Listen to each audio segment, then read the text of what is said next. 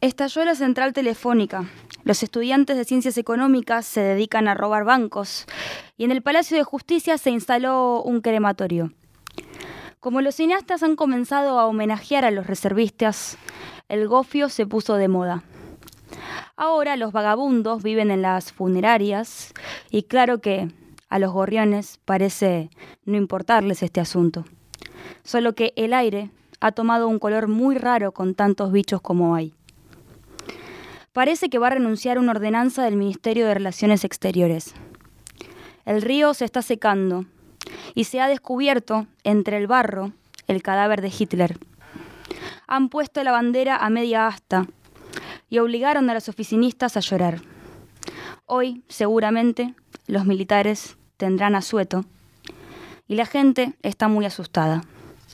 Yo, por lo tanto, voy a tomar un café. Roberto Jorge Santoro.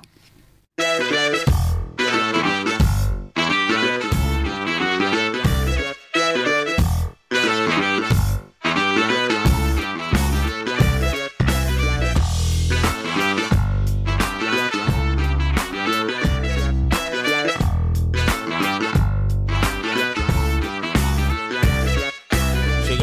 Trajimos algo nuevo al lugar. Esta verga inspira, se giran las minas y miran. Es una fría energía que me domina y te invita a caminar sobre este grupo animal. Que esta es la mierda del momento, la quemada que hablar, la que no se deja contagiar por la apatía social. Es el clímax, lastima tu rutina. Me subo a la tarima y me bajo por tu espina dorsal. Soy tequila con sal, mejor no abusar. Toma no más de mí lo que te sirva, que te puede hacer mal. Ya di mis pasos en falso, pero hoy camino en el club. No me preocupo del rap, tráfico puro hip hop. No la delires, si tenés plata, invertí en mi pyme. Si las otras bandas te deprimen, no te compliques más. Invítala a salir, tráetela a esta fiesta clímax. Que quien quiere ir al cine.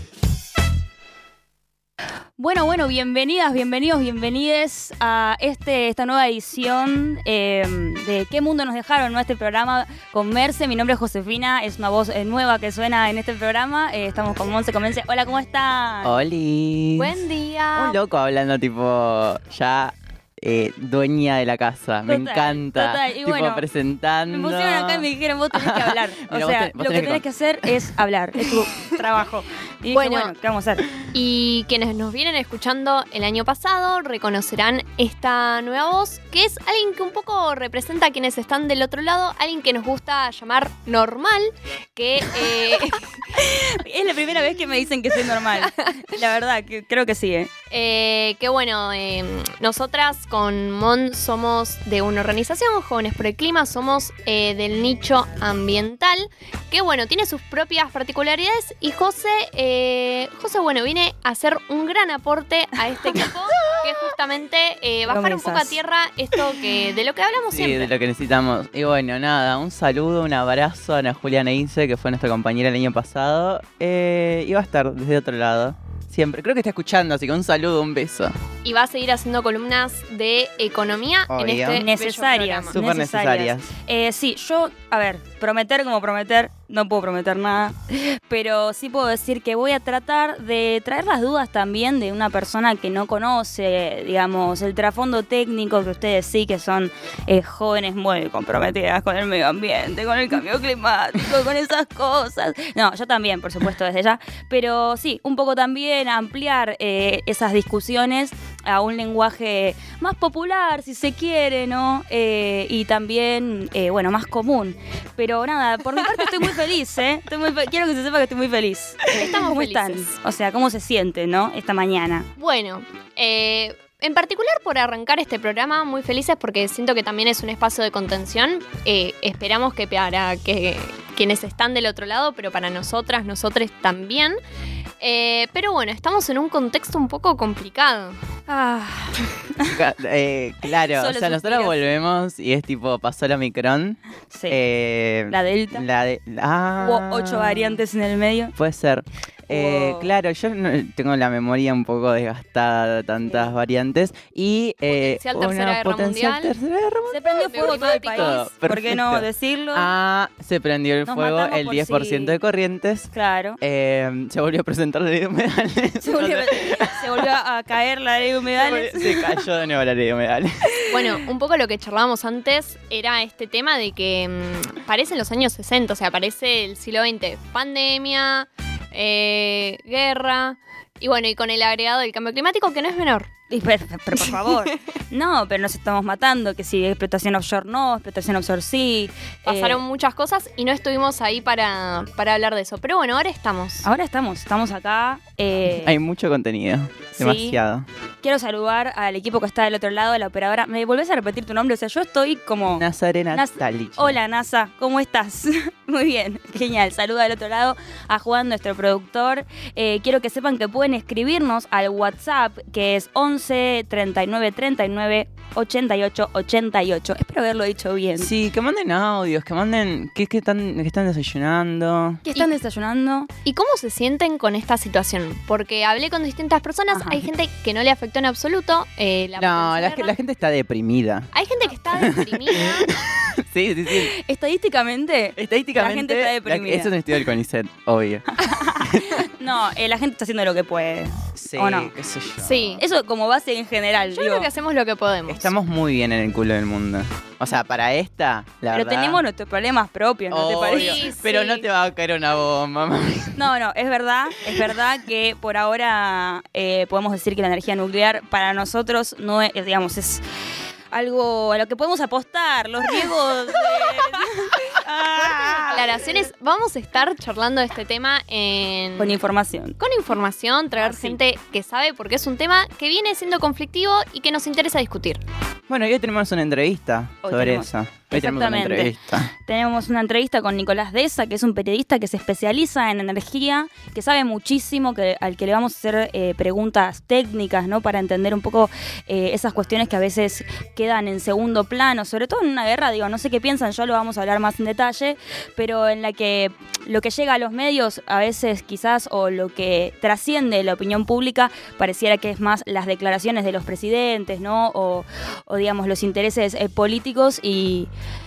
y en esos intereses políticos a veces queda sesgado por detrás, bueno, un conflicto, una disputa de poderes relacionada a, la energía, ¿no? Que es elemental en esta guerra. Sí, totalmente, José. Bueno, vamos a estar hablando justamente de eso, de qué motivos geopolíticos y en relación a la energía, que es un tema que nos atraviesa porque entendemos que, bueno, eh, para combatir el cambio climático necesitamos repensar nuestra matriz energética y, bueno, cómo se relaciona con este conflicto eh, que, está, que está muy presente y del que seguramente se enteraron. Efectivamente, tenemos dos columnas también. Eh, ¿Novedad? No lo creo. Pero bueno, vamos a tener columnas todos los programas. Vamos a tener columnas que vamos a realizar eh, las personas que están en esta mesa. Y también vamos a tener columnistas invitados eh, que van a hacer eh, sus respectivas declaraciones respecto a temas específicos, como decía antes Merce, de economía, de derecho, ¿por qué no? Y unas cositas más que estamos ahí terminando de definir, porque el año recién empieza también, hay que decirlo. Pero bueno, hoy tenemos tu columna, Merce, ¿querés contarnos un poco de qué va? Así la gente se queda ahí expectante. Sí, vamos a estar hablando de adaptación porque un tema que pasó un poco de, de ser percibido por la coyuntura fue que el IPCC, el Panel Intergubernamental sobre Cambio Climático, que bueno, es eh, la máxima autoridad eh, científica eh, Máxima ciencia. en máxima ciencia Máxima ciencia. eh, en materia de cambio climático, sacó un nuevo informe sobre este tema, sobre la vulnerabilidad al cambio climático, qué tenemos que hacer como sociedad para poder resistir sus consecuencias. Y no está absolutamente disociado de el conflicto de la guerra. Tampoco vamos a estar hablando un Mirá poco de eso. interesante. Esas cosas a mí, ¿ven por qué digo que yo ocupo acá el lugar de gente común? Porque, digo, por supuesto a mí me llega el informe del IPCC, hay un montón de cosas que leo, pero también hay un montón de cositas que se me escapan eh, de, de esas lecturas. Entonces, eh, fundamental el aporte. Y después, por otro lado, vamos a estar hablando de, bueno, un hecho que trascendió esta semana, eh, también los medios y, y- y un poco poco los intereses eh, de la gente, que tiene que ver con, bueno, la violación en grupo en, en Palermo. Vamos a tener una columna transplaining. Ay, eh, me encanta que ahora ya no va a ser unipersonal la columna. oh. Porque ahora vamos a compartir Oh. como amigas. Chiras. Eh, esta es una referencia muy centenial la que acabo de hacer. Espero que haya gente del otro lado que la haya entendido. Pero bueno, eh, quiero pedirles por favor de vuelta que nos escriban al 11 39 39 88 88 con sus mensajes. ¿Y puedo, puedo proponer una consigna? A ver. Esto no sé si fue consensuado. No, pero bueno, para nada. no importa. Yo quiero proponer que nos digan si hoy. Si hoy fuera el último. ¿Fuese fuera? Bueno, no Fuese. sé. Fuese. Fuera también. Bueno, Sí, si hoy fuese mismo. el último día del mundo, de la existencia de la humanidad, ¿qué harían? No me contesten. Bueno, ah. Oh. Ay, ayer fui a un ballroom. Ajá. Muy lindo el ballroom. Yo moriría en un ballroom. ¿Vos morirías? O sea, ¿Vos tipo, irías a un ballroom? Si Yo, yo, yo fui ayer. Yo estoy Ya está, irías de vuelta, Sí, digo. no, yo estoy para morirme hoy. Bueno, perfecto, listo, ya saben. Así que nos escriben al WhatsApp eh, y les leemos. Pero ahora, ahora nos vamos a ir a escuchar eh, un tema que, qué temón, hermoso tema para escuchar esta mañana de sábado. Y después volvemos con mucho más. eh, ah, ¿Qué mundo nos dejaron? ¿No es cierto? Y vamos a escuchar el baile universal de Gauchito Club y la de Leo Valdés. Vamos a encender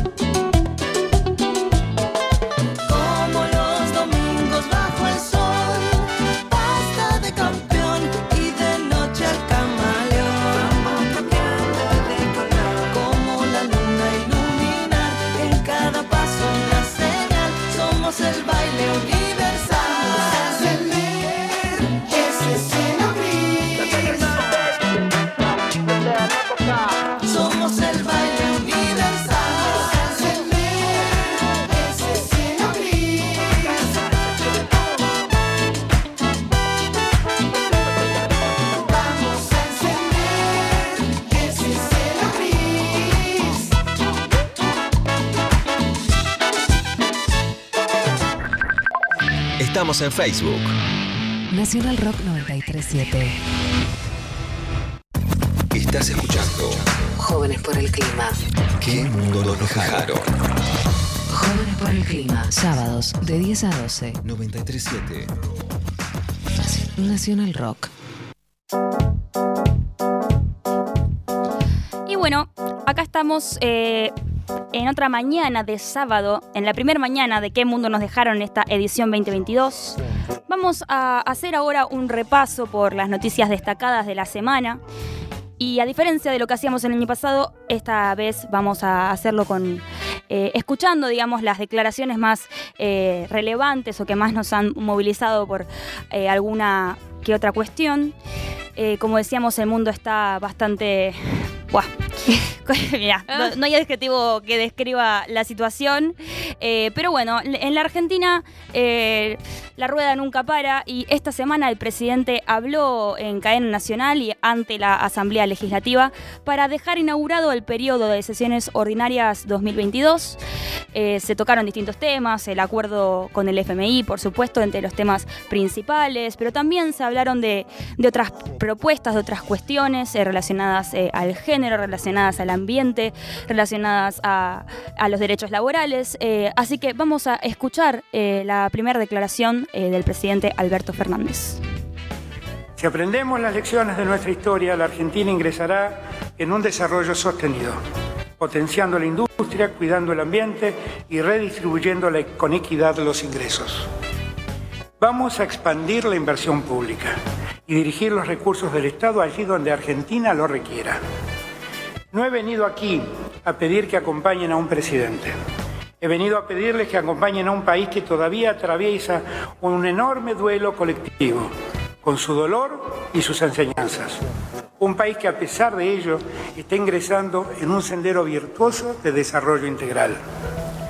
Necesitamos planificar. Sepamos que el corto, el mediano y el largo plazo comienzan en el mismo momento. Es ahora. Planificar con una acción colectiva, liderada por el gobierno y acompañada con la fuerza de todos los sectores sociales, la comunidad, la producción, el trabajo, la ciencia y la tecnología.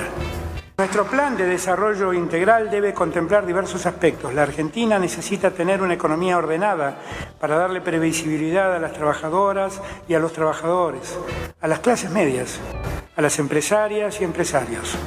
Las pymes serán protagonistas de este proceso, junto al movimiento obrero y a las organizaciones de la economía popular. Por eso, elaboramos un plan fundado en nueve misiones industrializadoras. Uno, desarrollar una industrialización verde para una transición ecológica justa. Reemplazaremos tecnologías y fuentes energéticas contaminantes por otras que reduzcan considerablemente o eliminen emisiones tóxicas. Apostamos al hidrógeno verde, al litio, a las energías renovables y a la fabricación nacional de equipamiento, a la reconversión tecnológica, siempre con eje en el trabajo argentino. Con la fuerza de nuestras cooperativas avanzaremos en la economía circular y el reciclaje de residuos. Reduciremos las emisiones de carbono impulsando un fuerte despegue productivo. Segundo, desarrollar la exportación de nuestros recursos naturales en consonancia con los objetivos de la transición ecológica justa, con acuerdo social y con estrictos controles ambientales ejecutados por el Estado. Bueno, ahí escuchábamos al presidente. No sé qué sensación les dio, eh, pero si venimos escuchando los discursos en torno a cuestiones ambientales o climáticas, que no sean específicamente sobre ese tema, sino que hablan de temas generales y por lo general es algo que empezó a estar más presente desde el 2019. em, En agenda política, ¿no? Sí, de en hecho, en la, política en en la general. primera apertura de las sesiones ordinarias, recuerdo que tuvo un gran peso la agenda ambiental. Totalmente. Yo lo que sentí Pre- Pre-COVID. hubo Pre-COVID, cuando había todo. esperanza. Bueno, había otro gabinete, ¿viste? Sí, y otra, y creo que tenía otra centralidad que hoy sin duda la tiene porque eh, cuando hablamos de conflictos en la Argentina, lo ambiental parece que está siempre presente. El conflicto por las offshore, incendios, es una cuestión que está siendo muy gravitante. Pero desde lo discursivo, para mí hubo un viraje que tiene que ver también, obviamente, con el acuerdo del FMI, que entendemos que, bueno, son cuestiones que terminan empujando de la agenda lo ambiental. Y la manera en la que se nombra, a mí me da un poco esa sensación, esto de industrialización verde con transición ecológica, como, como que está presente desde lo discursivo, pero si bien nombra la planificación, que es fundamental, Mm, no hay una idea de eh, pasos a seguir, incluso se ve como, Claro. bueno, esa desconexión interministerial en muchos casos. Efectivamente. Sí, y, y se ve muy claramente, digo, en la planificación en relación a, a- a la mitigación sobre los gases de efecto invernadero. Digo, el año pasado en la COP26 no se presentó el plan de descarbonización a largo plazo y es eh, claramente por lo que decía Merce, digo, las internas entre los ministerios, el acuerdo con el fondo que tensionan también eh, la planificación a largo plazo. Sí, eh, algo que pensaba yo es que siento en comparación, va, percibo, escucho, eh, en comparación a esto que decían, ¿no? De cómo fue cambiando eh, la narrativa discursiva respecto al ambiente eh, desde Nación, que están intentando dejar de generar esta polarización, eh, producción, productividad, ¿no es cierto?, desarrollo versus... cambio, eh, cambio climático y preservación del ambiente. Quiero decir, eh, siempre se habló de la transición energética, pero y, digamos hacia un modelo que sea menos dañino hacia lo que son nuestros recursos naturales, pero ahora siento que, bueno, como vos decías, con eh, el acuerdo de FMI en puerta, efectivamente hay un discurso de necesitamos desarrollar un modelo de producción, necesitamos generar divisas, necesitamos mejorar eh, nuestra estabilidad económica y bueno, vemos qué hacemos con, con el resto, ¿no? O sea, Claro, vamos claro. a tratar de reducir nuestra emisión de que son cosas que ojo son cosas que van de la mano efectivamente porque si no tenemos estabilidad macroeconómica bueno se complica pensar en una transición justo un montón de cosas pero ese pero ese viraje desde lo discursivo para mí se vio muchísimo Sí, y muy clave también esto de. eh, bueno, lo mencionaba Ana Julia Neise en una nota, digo, cualquier actividad, eh, digo, ninguna actividad socioproductiva eh, es inocua socioambientalmente. Y esto es clave para entender también la planificación eh, a largo plazo en relación a eh, pensar que realmente incluso las energías renovables tienen eh, sus implicancias ambientales. Mm. sí total ah y nombramos la nota por si alguien Sí. la quiere ojear es una nota en el Le Monde Diplomatique que justamente El es- mundo diplomático. se llama Un equilibrio cuadrado Eh, está muy buena Re- creo que ya no- recomendamos creo que ya no está disponible, porque era el mes pasado. No, pero recomendamos le- leer a Ana porque Obvio. La recomendamos. Arroba Ana muchísimo. Julia Neisa. Eh, le hacía, era el club de fans. Eh, pero bueno, no, sí. A mí me- pareció, me dio esa sensación. Después del, específicamente ahora vamos a escuchar algunos otros audios de otras cosas que se dijeron ese mismo día. Pero las cosas que se nombraron dejaron esa cuestión de que si bien nombra la planificación, justamente lo que está ausente es eso ¿Cómo? que amalgame esas distintas políticas públicas que se nombraron de manera eh, inconexa. y que alguien me diga cómo vamos a hacer todo esto, ¿no es cierto? Eh, igual efectivamente siempre en lo que son los discursos de la, de la apertura de sesiones totalmente. son más bien enunciados, propuestas eh, a llevar adelante y no tanto, bueno, en la praxis cómo se van a desarrollar, lo iremos viendo, ¿no es cierto? La verdad es que tampoco eh, queda tanto tiempo de gobernabilidad en adelante y lo que se haga en este último tiempo va a ser clave para la definición de, las elecciones del año que viene. Eh, que bueno, que esperemos que, los proyectos que se que comiencen se puedan desarrollar, eh, pase lo que pase a nivel electoral, ¿no es cierto? Es algo que, siempre tratamos de incentivar. Ahora, una pregunta tengo para hacerles acá, en mi rol de persona común, Mi rol de persona. en mi rol de persona, de, de individuo pensante. Eh, por ejemplo, una de las cosas que nombraba Alberto era el objetivo de neutralidad 2050. Mm. Se está neutralizando. Si quieren explicar un poquito a qué nos referimos primero, antes que haga la pregunta. Bueno, eh, en materia de cambio climático se habla de carbono neutralidad cuando hablamos de dejar de emitir, llegar al punto de emisiones cero, es decir, justamente la neutralidad en términos de emisiones de carbono, que son estos gases que eh, generan el efecto invernadero. Eh, hay gases de efecto invernadero en la atmósfera, pero el problema del cambio climático justamente es la acumulación de estos gases en un porcentaje mayor al que deberíamos tener y lo que cambia la temperatura en la Tierra. Ese es a grandes rasgos de lo que se habla cuando se habla de carbono neutralidad y siempre se habla 2050, Ujú. porque es un poco el- como el año que dio el, em, la comunidad científica de decir, bueno, pasado este momento, Sobre todo. Punto Sí, de no retorno. Claro. Ahora, Sí, un poco que igual esa brecha se va achicando. Cada ¿En vez un poquito más. O sea, digo, eh, los compromisos son a 2050 eh, mayormente, pero eh, como que los informes del IPCC un poco van diciendo, che, como Claro. que hay que eh, ir con la ambición porque tal vez no sea en 2050, sea antes. Claro, es muy en 2050. Claro. Acá esto que dice Mon es muy importante porque también está esta cuestión, bueno, estamos hablando justamente desde el- de lo discursivo, está este tema que los países dicen, bueno, voy a hacer carbono neutral 2050, pero no hay un plan muchas veces concreto o un paso a paso de cómo llegar hasta ahí y si llegamos a 2050 y Claro. eso no pasó, entonces se adelanta un poco las Además, fechas. eh, los países tienen una cuota de carbono para emitir. Eso es lo que iba a decir, eso es muy importante en relación a las responsabilidades comunes pero diferenciadas. O sea, Argentina no es un país que históricamente emitió una cantidad exorbitante de gases de efecto invernadero. Claro. Entonces, en comparación a otros países que en la actualidad son desarrollados eh, y que tienen una matriz eh, Productiva. eh, productiva muy contaminante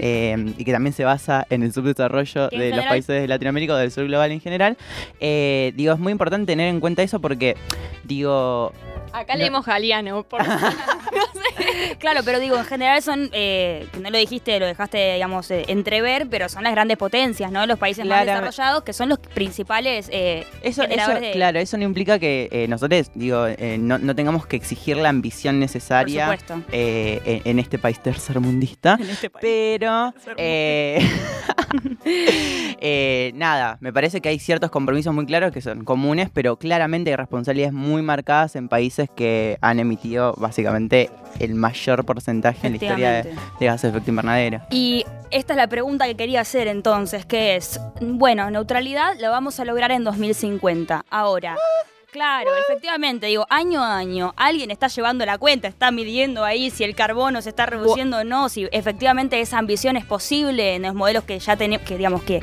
de desarrollo que, que tenemos hoy. Bueno, justamente eso es lo que se trata de hacer en alguna medida en estas conferencias anuales, la conferencia de las partes, donde se van ajustando esos compromisos que se hacen año a año.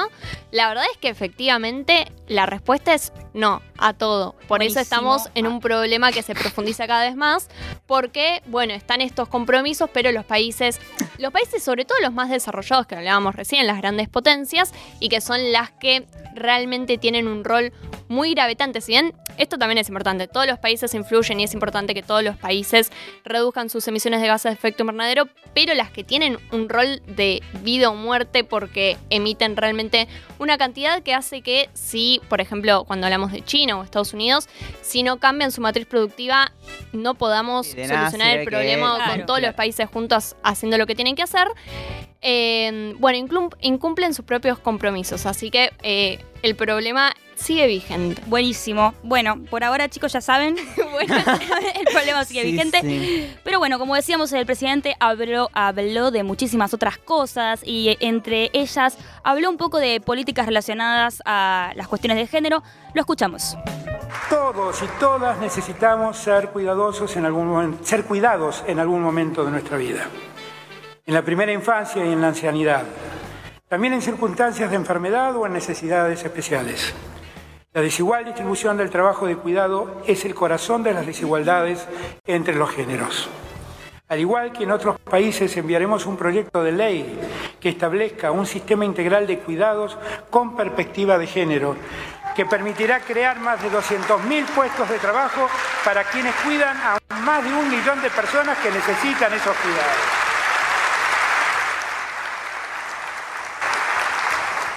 Estamos construyendo una red de 30 centros territoriales de políticas de género y diversidad en todas las provincias para resolver las situaciones de violencia por motivo de género.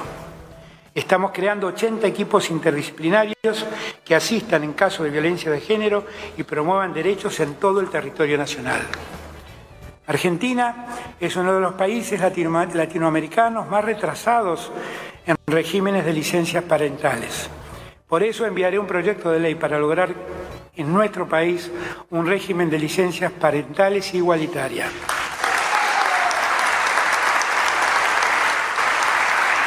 Ampliaremos días por maternidad, paternidad y adopción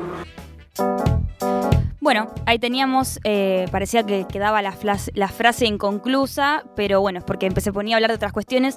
Eh, hablamos de licencias por paternidad, hablamos de, eh, bueno, continuar con eh, leyes que abarquen básicamente las tareas de cuidado, ¿no? Que, que equiparen eh, la desigualdad, la brecha que hay entre mujeres, uso comillas, que ustedes no las están viendo, pero sepan que estoy usando comillas, mujeres, diversidades y, y hombres. Personas con la capacidad de gestar y sus Efectivamente. parejas.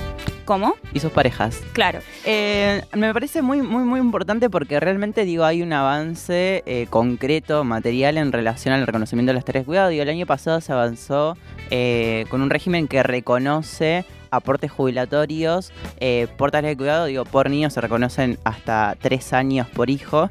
Y esto realmente, digo, es eh, algo que, que marca eh, un rumbo también Sí. en relación a ese reconocimiento. Obviamente hay un montón de cosas por hacer. Yo el año pasado me quejé muchísimo porque eh, nació mi hermano.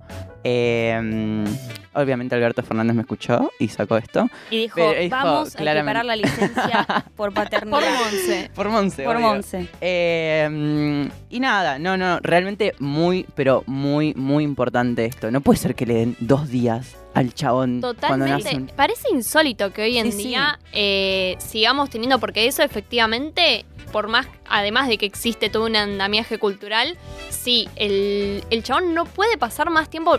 Por un lado, por una cuestión de distribución de las tareas de cuidado, pero también entendiendo que eh, un padre puede querer pasar tiempo con eh, su hijo, su hija, eh, y hay una, un límite material, y aparte de todo, cómo esto afecta eh, en el mundo laboral. Porque algo que se tiene en cuenta desde el empleador, la empleadora muchas veces, esta cuestión de, bueno, si contratás una mujer o una feminidad, sabes que se puede tomar licencia. Es algo que afecta transversalmente eh, al trabajo, al mundo familiar, a la distribución de las tareas de cuidado. Así que, bien, Sí, poniendo- también- poniéndole fin al patrón. Por fin, vamos. Sí, yo acá, eh, disruptiva, mi opinión, quizás. No, por supuesto que. que en hay- contra. hay- no, no, no, no en contra de, de las propuestas ya anunciadas. Sí creo que queda mucho todavía trecho por Sí, sí, recorrer. demasiado. Eh, y que bueno, es, es un paso muy grande, pero eh, me parece que faltan un par de políticas públicas. Eh, faltan un par de políticas públicas. No, bueno, No le- vamos a decir que ministerio esto además. no, no, no, tampoco la pavada, pero sí, bueno, es una discusión, digamos, la de las tareas de, eh, de cuidado, el sistema, la ley integral del sistema de cuidados que, se está proponiendo llevar adelante eh, es fundamental para también eh, reconocer que aquello a que a lo que llaman amor es trabajo no remunerado, que es bueno una frase que se dice mucho eh, y me parece interesante, digo, tengo ante mis ojos para, para contarle a la gente que está del otro lado el proyecto de ley para cuidar en igualdad. Eh, ¿Por qué existe una demanda de cuidados tan grande? ¿No es cierto? Porque este es un tema central justamente para ir cerrando lentamente la brecha de género. Bueno, el 10% de las personas mayores de 60 años tienen una dependencia básica, es decir, que no pueden realizar por sus propios medios actividades básicas como alimentarse, bañarse o vestirse. En un 77% este cuidado recae sobre las familias y en particular sobre mujeres. 4 de cada 10 departamentos del país no cuentan con ninguna residencia para personas mayores. Es decir, hay una falta, digamos, de infraestructura eh, y de recursos humanos para poder eh, cuidar a, las personas que lo necesitan y de alguna manera siempre termina recayendo esto en, bueno, las mujeres de la casa, consecuencia también de eh, la brecha, digamos, que hay laboral y, educacional también, ¿no? En la cual, eh, bueno, los hombres suelen tener otros tipos de recursos eh, y, y de trabajos, en cambio las mujeres terminan relegadas eh, a, a estos espacios, ¿no es cierto? Eh, cuando hay proyectos de ley que contemplan de alguna manera empezar a entender que el Estado tiene que cumplir un lugar en, en- en esas faltas, si se quiere, eh, y que no necesariamente tienen que hacerlos los individuos por su cuenta. Total, total. Bueno, efectivamente eh, estamos hablando de un cambio estructural muy necesario y muy grande. Eh, Sí, eso, eso me parece fundamental porque creo que efectivamente hay un cambio cultural que se hace desde eh, lo familiar, desde el entorno y de algún, desde algún punto desde lo individual, pero hay cuestiones, hay un andamiaje eh, legal que sostiene eso y eso necesariamente se tiene que cambiar con políticas públicas. Efectivamente. Y la feminización del trabajo gratuito del cuidado eh, no solo impacta en la vida económica de esas mujeres que en general son absolutamente dependientes, ¿no? De, eh, digamos, la cabeza del hogar, que no son ellas, porque ellas se quedan cuidando a sus hijos o a sus abuelos en las casas, eh, sino también produce pobreza y desigualdad en las familias, ¿no es cierto? Eh, y, bueno, estas son las cuestiones que quizás estos proyectos de ley podrían empezar a modificar. Pero bueno, vamos a seguir, si les parece, por supuesto, tocando todas las cuestiones relacionadas al género. Eh, vamos a tener que escuchar un tema en este momento. ¿Eso me estás queriendo decir, Juan? Te pido perdón, no te veo tanto, por eso, del otro lado. Pongan la luz, loco. Eh, teníamos muchas cosas más de las que queríamos hablar. Eh, vamos a escuchar un audio más. Eh, ah, no, no. Vamos a ir directo al tema. Perdón, chicos, esto es así. Primer día nos vamos a ir eh, amoldando. Pero bueno, teníamos muchas, mu- muchas cosas más de las que hablar, pero tenemos una nota a la que responder.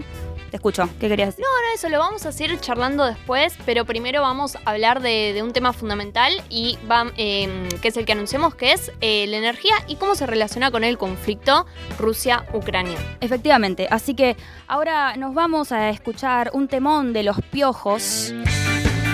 Ah. Ay, no, ¿qué es Y me voy a poder hacer un pogo acá atrás. Me siento en un 15. Me encanta, me encanta. Como Ali. Ya venimos. Es la nueva sensación, la nueva generación. Es un salto,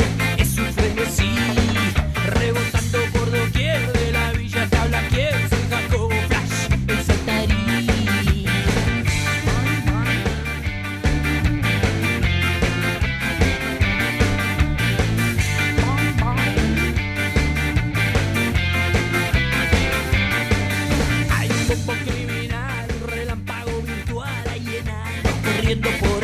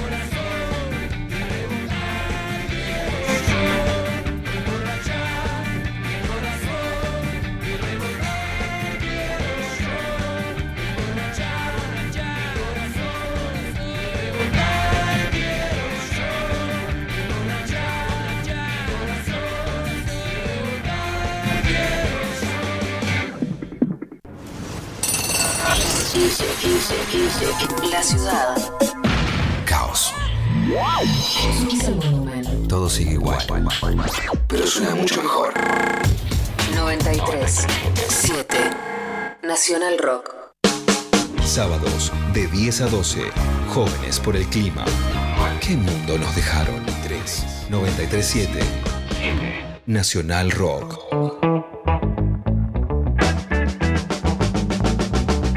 Bueno, 10 y 42 de la mañana en este sábado seguimos acá en ¿Qué mundo nos dejaron? Y ahora tenemos una nota que ya la anunciamos antes para abordar un poco la problemática, el conflicto eh, político y bueno, bélico que se está desarrollando entre Rusia y Ucrania, pero desde una perspectiva muy interesante. Lo tenemos a Nicolás Deza, que es eh, periodista de energía y bueno, trabaja, escribe en EcoJournal eh, para abordar un poco este tema desde esa perspectiva más eh, energética. Hola Nicolás, ¿cómo estás? Te habla Josefina de este lado.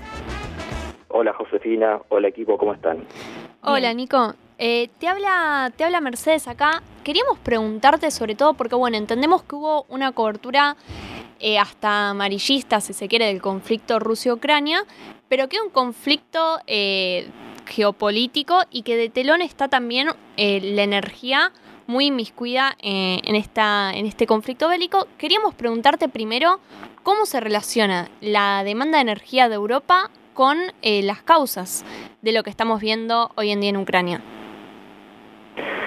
Sí, claramente el, el conflicto bélico lo que pone en escena es la enorme dependencia de particularmente de Europa de lo que es el gas natural y el petróleo de Rusia. Hay que tener en cuenta que Europa, la- el, el 100% de las importaciones de gas natural en Europa, el 40% por, provienen de Rusia. Rusia también es un importante exportador de petróleo a Europa. Hay países como Alemania que la importación de gas natural del 100% de las importaciones, el 60% vienen de Rusia a través de gasoductos. Entonces lo que hizo el conflicto bélico que estamos viendo en este momento en Ucrania eh, fue poner en escena esa situación y generó una discusión muy importante en Europa sobre qué hacer hacia adelante con, con esa enorme dependencia de respecto de Rusia. La discusión central en este momento es cómo alejar, alejarse progresivamente de las importaciones de, sobre todo de gas. Y esa es una discusión que se está dando a nivel europeo, también eh, de nivel, de Unión Europea y también a nivel de los países individualmente. Esta semana, por ejemplo, Alemania anunció que va a hacer compras eh, individuales de, gas natural licuado por un valor de 1.500 millones de dólares. Eh, entonces, los países europeos lo que están viendo es que para poder reducir la importación de gas natural desde Rusia, la alternativa en corto plazo sería incrementar las importaciones de gas natural licuado, que es el gas que viene por barco. Claro. Entonces, en este momento la discusión central es cómo reducir la dependencia de Rusia respecto del gas natural progresivamente, porque estamos hablando de que el 40% de las importaciones provienen de Rusia, no, es, no se puede reemplazar de un día para el otro claramente el gas de Rusia. Y por otro lado, también hay una discusión que es incrementar la utilización de, por ejemplo, energías renovables, porque eh, del total de la, del gas natural que se utiliza en Europa, el 30% se destina a generar electricidad. Entonces, por este momento, la discusión en Europa va por esos dos carriles y bueno, lo que hizo el conflicto bélico fue poner en escena esta in- increíble dependencia que tiene Europa respecto de los hidrocarburos de Rusia. Bueno, justamente un poco de eso también te queríamos preguntar, porque, eh, bueno, lo central sin duda en este conflicto es eh, la cuestión del gas, pero también eh, parece que juega un rol bastante central, por ejemplo, la energía nuclear. Bueno, el hecho de que Alemania hace poco abandonó, abandonó la energía nuclear y ahora tiene esta dependencia y también que el día de ayer se incendió una de las centrales nucleares más grandes de Europa. Bueno, ¿cómo, cómo entendés que juega eh, esta, esta otra fuente de energía en este conflicto? Sí, esa es una gran pregunta y no solamente es con respecto de, la energía nuclear, sino también del carbón. Eh, precisamente como eh, en este momento Europa está tomando una postura de decir que va a dejar atrás los hidrocarburos de Rusia, lo que está haciendo es buscando todas las alternativas de corto plazo posibles para reducir esa dependencia. Entre esas alternativas está, eh, por ejemplo, la cuestión de la energía nuclear, de mantener eh, operativas las centrales nucleares. Eh, y de hecho se produjo algo muy significativo en los últimos, eh, el fin de semana pasado, que fue que le consultaron al, al ministro de Economía de Alemania sobre la, posibilidad de mantener activas las centrales nucleares en Alemania, que como vos bien decís, eh, el país tomó la decisión de cerrar sus centrales nucleares. El apagón final definitivo sería a fines de este año, quedan todavía tres centrales operativas. En diciembre pasaron, pasado eh, apagaron dos reactores. Y lo que dijo, consultado por este tema, lo que dijo fue que ideológicamente no lo eh, ya no lo, no lo descartaba como diciendo que dando la dando la señal de que era posible es posible que se considere mantener las operativas más allá de 2022 Eh, hay que recordar que el ministro de economía de Alemania es representante digamos del partido de los verdes en Alemania por lo tanto es una declaración digamos que tiene un peso y que da cuenta de esta situación casi desesperada de Europa de mantener, de buscar alternativas de corto plazo para reducir la dependencia de Rusia. Eh, después hay otros países, por ejemplo, como Bélgica, que también tiene planificado cerrar sus centrales nucleares para el 2025. Eh, entiendo que están reviendo esa posición también debido a, los, a estos acontecimientos. Eh, España es otro país que también tiene decidido cerrar las centrales nucleares, pero para la década del 2030, por lo tanto, como que el horizonte es mucho más largo. Pero la discusión está instalada en Europa respecto a la energía nuclear.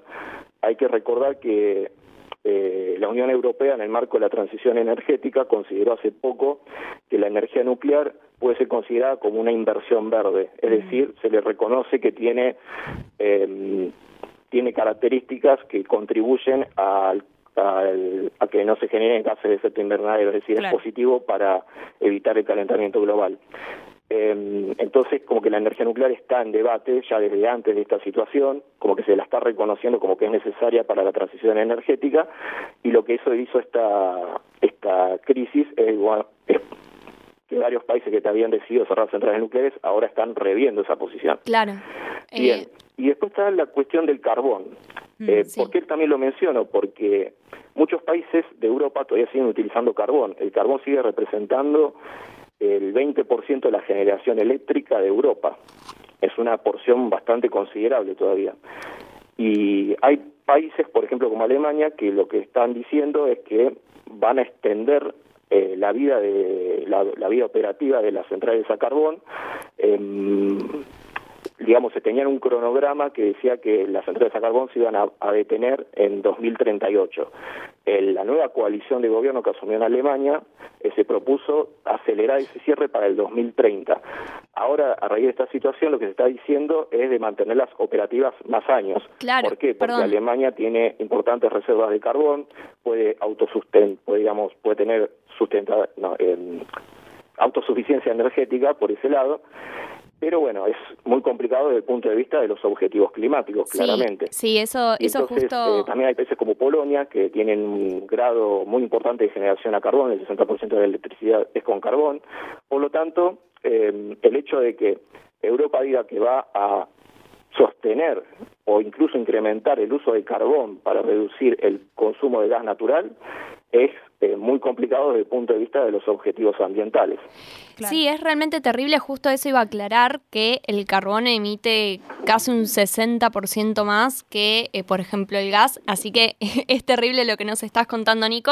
Estamos hablando con eh, Nicolás Deza, eh, que es periodista, experto justamente en esta temática acerca de la energía. Y te quería preguntar también, porque, bueno, justamente qué implicancias tiene esto en términos de cambio climático, porque estamos hablando de una energía que en principio entendiendo el panorama en el que estamos, que deberíamos estar dejando de lado los hidrocarburos, debería estar vetusta y está cobrando una gran centralidad eh, en este conflicto bélico. En la disputa de poder, ¿no es cierto? en, y en la disputa de poder, sí, eh, exacto. Y eh, el día de hoy Elon Musk eh, tuiteó justamente que, eh, que odia tener que decirlo, pero que hay que incrementar la extracción de eh, petróleo y gas eh, inmediatamente porque tiempos, eh, tiempos desesperados requieren medidas desesperadas, que es un poco lo que interpretamos que está pasando en materia de cambio climático, no, no exactamente a raíz de este conflicto bélico, pero bueno, ¿cómo veías estas proyecciones más que nada a futuro?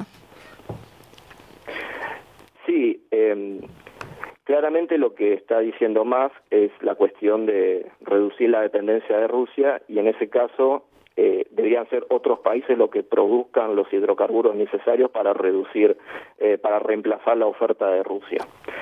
El, la discusión es muy interesante la pregunta que haces porque en este momento el, el discurso que uno está viendo de parte de los gobiernos europeos, pero también de Estados Unidos, es que eh, no solamente hay que encontrar otras ofer eh, otros eh, produ- otras otros productores de gas natural que no sean Rusia, eh, digamos hay que divers- diversificar la oferta eh, de gas natural, sino que también hay que utilizar más energías renovables, hay que incrementar la capacidad de generación con energías renovables.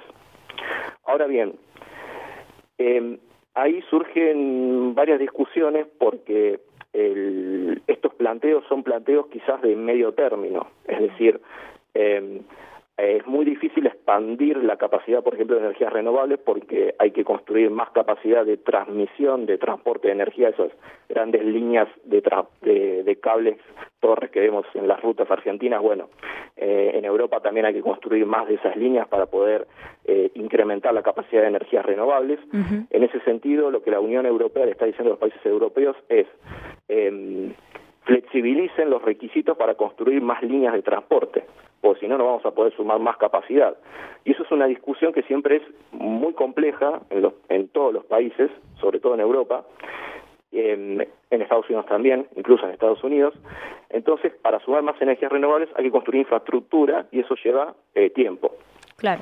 Y ahí eh, la cuestión del tiempo es clave, porque uno puede proyectar que quiero tantas energías renovables de acá a tantos años, pero en el mientras tanto tengo que seguir generando con las fuentes que tengo, que sean ya sean carbón, sea gas natural.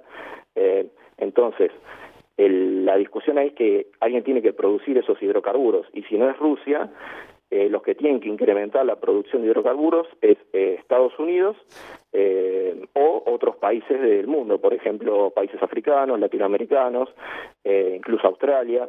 eh, son todos eh, que pueden pueden generar mucho mucha producción, sobre todo de gas natural.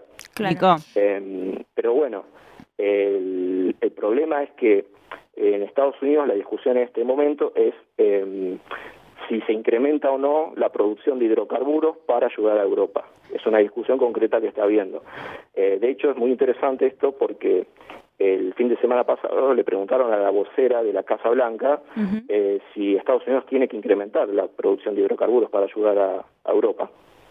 Y la vocera lo que dijo es que en realidad eh, nos dio a entender que no sería necesario y dijo concretamente que hay fuentes alternativas de energía que se pueden Bien. utilizar y que incluso también hay países europeos que están abiertos a ir por ese lado. Bueno, Eh, claro. Alguien Claro, está ahí lo pensando que un poco más es allá, una ¿no? fuerte discusión este, entre Europa y Estados Unidos porque Europa, el, el mensaje que da Estados Unidos es nosotros podemos proveerles a ustedes eh, de gas natural, eh, licuado, pero al mismo tiempo tenemos este discurso de que no queremos incrementar la producción de hidrocarburos.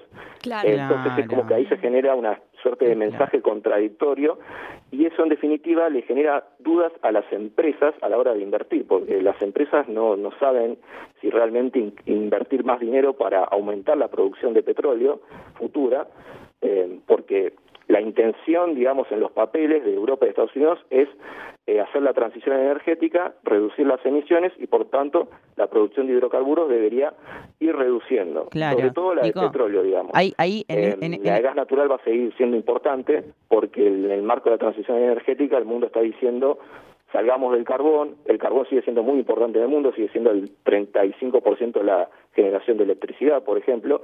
Eh, Asia, la transición energética de Asia va a descansar sobre todo en reemplazar carbón por eh, gas natural.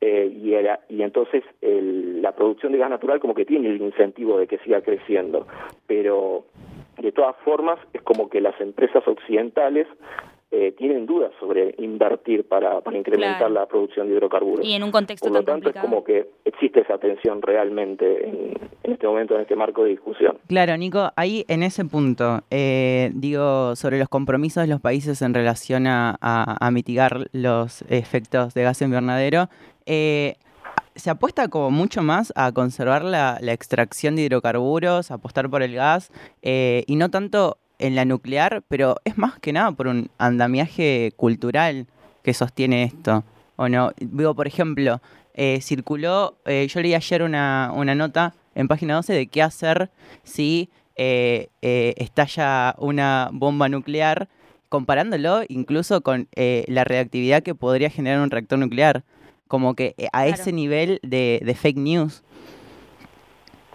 Sí, eh, de hecho el presidente de Ucrania dijo que iba a ser 10 veces peor que Chernobyl, lo cual es una es una es una mentira porque en realidad eh, los reactores que estaban en esa central nuclear tienen lo que se dice este, contención, tiene domos de contención que están diseñados precisamente para que en el caso de que haya un accidente dentro del en el reactor que la radiación no se fugue.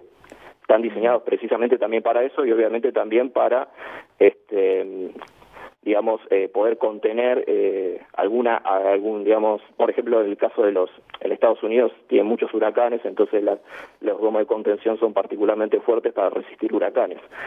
Eh, entonces lo sí está muy buena la pregunta. Lo que lo que diría es que la discusión la discusión es claramente venía siendo ideológica durante mucho tiempo. Eh, y también tenía que ver con una cuestión de costos, o sea, el- la energía nuclear lo que tiene es que las centrales son particularmente caras si se quiere, pero el combustible termina siendo muy barato. Entonces, construir una central nuclear es algo que puede llevar, en el mejor de los casos, cinco años, que es lo que puede hacer eh, Asia, por ejemplo, países como China y Corea del Sur construyen centrales nucleares en un lapso de cinco años, seis años. En cambio, Europa y Estados Unidos tienen problemas muy grandes para cumplir esos plazos de tiempo. De hecho, hay centrales que están en construcción en Europa y en Claro. Estados Unidos que están en construcción desde hace 15 años. Claro. Eh, recientemente Finlandia puso en marcha un, un reactor nuclear nuevo que estuvo en construcción desde el 2005. Lo terminaron en 2021 y lo pusieron en marcha ahora en diciembre. Esos tiempos de construcción son absolutamente inaceptables porque encarecen demasiado el proyecto. Claro. Por lo tanto, la, la clave en la discusión de la energía nuclear es este, tener, diseñar un, un reactor eh, y, digamos, apegarse a ese diseño y diseñar varios, de tal forma de que uno se vuelva bueno construyendo reactores nucleares Claro, y eso permite bajar, bajar los costos, cumplir con los tiempos, los cronogramas de construcción y eso termina siendo positivo. Claro. Nicolás, Entonces, sí. la discusión económica de la energía nuclear creo que es muy importante y que tiene que ser puesta en digamos, eh, por encima de las consideraciones, si se quiere, ideológicas. Obviamente, las discusiones de, de riesgos son, son relevantes, no, no hay que minimizarlas, pero lo cierto es que cuando uno observa el mundo, uno ve que hay 440 reactores nucleares más o menos que generan el 10% de la electricidad del mundo y que es electricidad que no genera eh, gases de efecto invernadero. Hmm. Entonces, el con el agregado de que genera electricidad eh, todos, digamos, los 365 del- días del año. Claro. Eh, no tiene la intermitencia de las energías renovables. Por lo tanto, es una discusión que está instalada la, la respecto a la necesidad de la energía nuclear. Y, digamos, si esta, si toda esta situación genera que genera que se debata aún más la necesidad de la energía nuclear, me parece positivo. Eh, de todas formas, digamos, lo que ocurrió el otro día, el jueves en, en Ucrania, eh, no tiene que ver en sí con la industria nuclear, sino sino que tiene que ver con, un Con conflicto bélico. Claro. Eh, Nico, te hago la última pregunta y ya te dejamos, eh, que tiene que ver, digamos, un poco con el impacto eh, de esta cuestión energética en la economía de nuestro país, ¿no es cierto? Como para entender que estos conflictos afectan directamente a, a nuestra política y a nuestra economía. Digo, los precios de la energía se descontrolaron en Europa eh, esta semana y justamente la pregunta es esa, ¿de qué manera impacta esto? Eh, digamos, eh, a la inflación, si se quiere. Economía argentina. Claro, Sí, el principal impacto viene por el lado de las divisas que Argentina va a necesitar para importar energía. Em, por año, el año pasado Argentina destinó en subsidios a la energía el equivalente en dólares de 10 mil millones de dólares. Eh, obviamente son pesos, la mayoría es gasto en pesos, pero cuando uno lo pasa a dólar sería ese el equivalente. Estamos hablando de que en subsidios a energía se está destinando entre 2,5 y 3 puntos del PBI. Em, por, por lo tanto, digamos, ese, ese gasto, eh, de- y de ese gasto de esos 11 mil millones de dólares, la parte concreta de, de dólares que se destinaron a importaciones de energía el año pasado fue algo por encima de los 2 mil millones de dólares. Eso es básicamente importación de gas natural licuado Claro. y de combustibles líquidos para las usinas térmicas, eh, por ejemplo, full oil. ¿Qué pasa? Eh, ya la situación de precios que estábamos viendo a nivel mundial viene ya desde el año pasado y se estaba proyectando que este año se iba a duplicar el gasto de divisas, eh, yendo pasando de 2.000 a 4.000 o incluso 5.000 millones de dólares. Eh, esa era una estimación conservadora. Ahora con estos eventos recientes el- y el precio, digamos, del gas natural, por ejemplo, hoy en día, se- antes de la crisis estaba alrededor de los 30 dólares, ahora se fue a 50. Claro.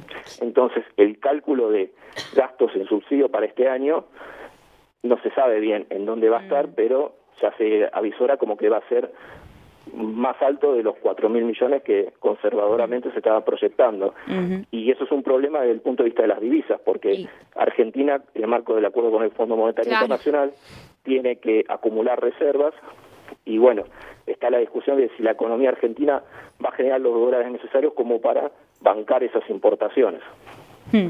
Bueno, Nicolás, te agradecemos muchísimo por la comunicación, eh, muy clara toda la información que nos brindaste y bueno, esperamos poder hablar con vos pronto, en un marco un poco más ameno, ¿no es cierto?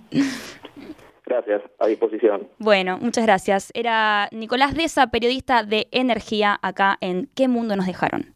¿Qué mundo nos dejaron? A las voces que ya conoces. Mex Urtiberea. Darío Stanraiver. Luciana Pecker. Gillespie. Diego Ripoll. Sol Despeinada. Facu Lozano. Eddie Babenco. Cecilia. Tomás Rebón. Albina Cabrera. Alfredo Rosso. María Stanraiver. Flora Alcorta. Frankie Landon. Tapa Martín. Susy Jock. Grisel D'Angelo. Coco Frontera. Natu Maderna. Santiago Lucía. La Garganta Poderosa. Ivana Sherman. Jóvenes por el Clima. Auténticos Decadentes. Revista Crisis. Se suman nuevas voces. Fede Simonetti. Verónica Castañares. Vero Lorca. Pablo Vázquez. Matsorama. Lautaro Mailín. Elisa Sánchez. Relanzamos. Más, más voces. Más rock. Más radio. Más. 937. Más.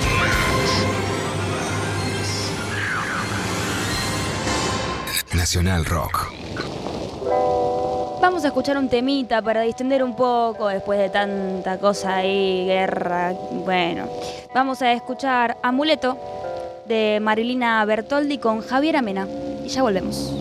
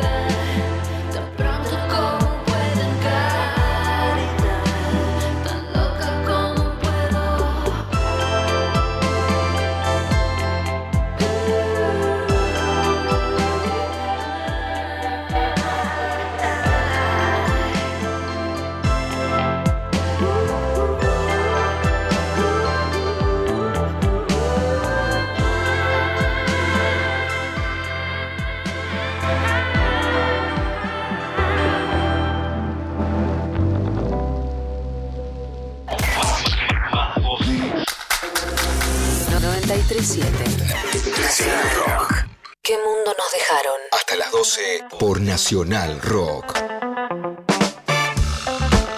Muy bien. 11.08 en la ciudad autónoma de Buenos Aires. Cuando llegué estaba nublado, ahora no sé, no voy a leer el clima. Esta es una revolución que estoy haciendo en lo que sería la, la cuestión Mira. radiofónica. No voy a leer el clima. Hoy, no sé, la semana que viene veo. Veo cómo estoy. Distinta. una distinta. una persona, digamos, lo que se dice eh, revolucionaria. Bueno, ahora tenemos tu columna, querida Merce. Politizan todo. Un momento para cuestionarnos, para tratar de entender eh, cosas que a veces parecen un poco complicadas, pero en realidad quizás no lo son tanto. Bueno, sí, justamente vamos a hablar eh, de un tema que no estuvo prácticamente en la agenda. Yo lo vi en muy pocos, muy pocos lugares presentes. Eh, mm, que es el informe reciente que sacó el panel intergubernamental sobre cambio climático sobre adaptación. Que dicho así parece algo muy complejo, muy abstracto, pero es quizás el aspecto más material, tangible de eh, lo que es el cambio climático.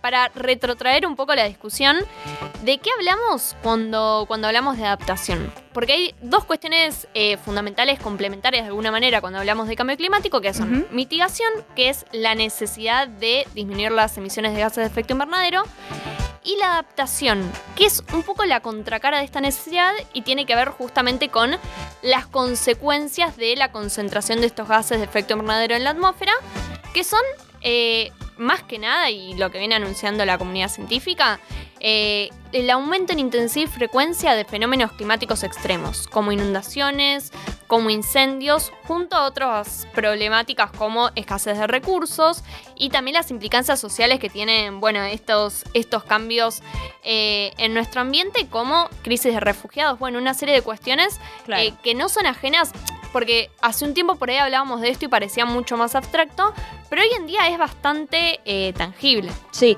no, digo, para bajarlo de vuelta con mi rol de persona común, eh, un poco sería cómo afecta la crisis del cambio climático a las sociedades que son vulnerables un poco a, estas cuestiones. O sea, va por ahí la cosa. Claro, va por ahí, sobre todo la adaptación tiene que ver con que, bueno, la comunidad científica nos dice que, por un lado, tenemos que evitar esta problemática eh, en la mayor medida que sea posible, tratar de disminuir las emisiones, pero por otro lado, hay algunas consecuencias que ya son inevitables. Eh, que van a venir en un futuro y otras que ya nos están afectando. Ajá. Entonces, en ese sentido, otra medida fundamental, tan fundamental eh, como mitigar, sobre todo en países como el nuestro, que son más vulnerables al cambio climático y que a su vez aportan menos a esta problemática, es pensar cómo nos vamos a adaptar como sociedad y reducir esta vulnerabilidad. Retrocedo un segundo, Merce, te pido mil disculpas, ¿eh? O sea, Retrocedamos, dale, voy, voy dale. a retroceder. Digo, eh, porque pareciera algo obvio, pero no sé si lo es. ¿Por qué nuestro país es más vulnerable al cambio Bueno, climático? Bueno, eso me parece eh, fundamental. Tiene que ver sobre todo con que los países que más emitieron históricamente también se beneficiaron de alguna manera con ese despliegue a partir de las emisiones de gases de efecto invernadero, que tiene que ver sobre todo con la industrialización y tienen más recursos a la hora de hacerle frente a estas problemáticas eh, que se vienen desarrollando. Un poco lo que se dice del como de la otra campana contraria eh, que va en detrimento de lo que vendría a ser al ambientalismo es Che, o sea, ellos se desarrollaron y ahora la metáfora de tirar la escalera. Y ahora nos tiran la escalera. Claro. Y no nos deja. Y bueno, sí, efectivamente es inconveniente. El cambio climático es algo que no está bueno, pero no es algo discursivo, es algo real y tangible. Y lo que necesitamos no es emitir un montón para llegar a la altura y cuando eh, ya no tengamos eh, planeta, eh, ponernos a, a adaptarnos o a mitigar esta situación, sino que lo que necesitamos es justamente que se cumple el principio de, re- de responsabilidades comunes pero diferenciadas, que es algo que está en... ¿Cómo dijo que? Eso es un principio.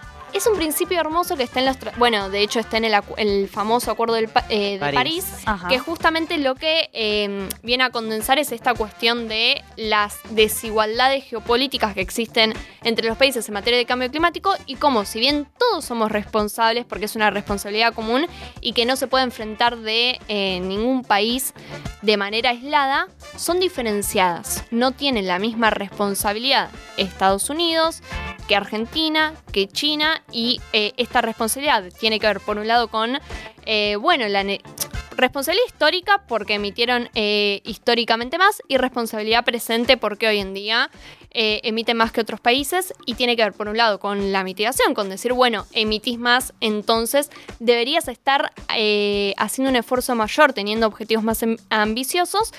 Y por otro lado, con la adaptación, con la ayuda a países como el nuestro, de ingresos medios o incluso países de ingresos bajos, países que hoy en día eh, ya están siendo terriblemente afectados por el cambio climático, sobre todo en la zona del Caribe, que incluso la proyección de vulnerabilidad es decir, bueno, este país va a desaparecer.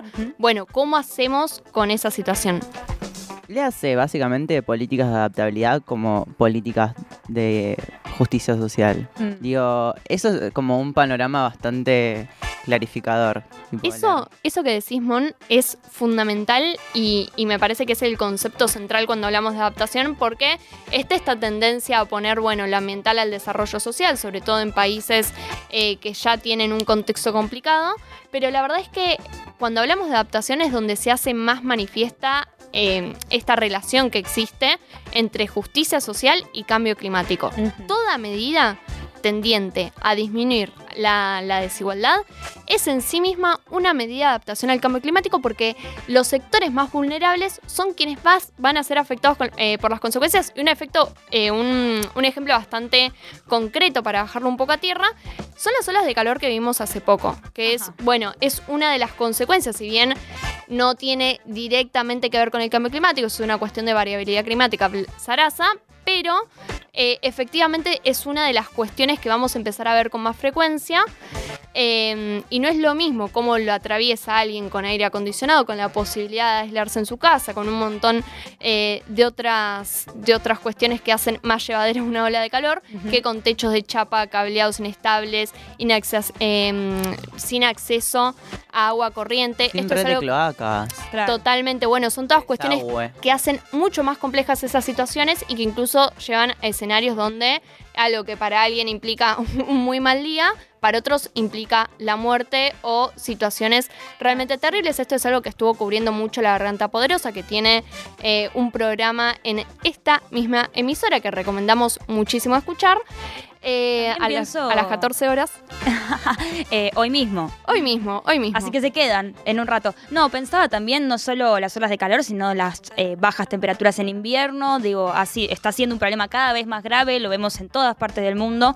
Y estamos yendo a los ejemplos más eh, básicos, digo, pero también la, la crisis social que se desata de la desigualdad económica producto de, de la crisis del cambio climático afectan, por supuesto, a, a las poblaciones a lo largo y ancho del mundo.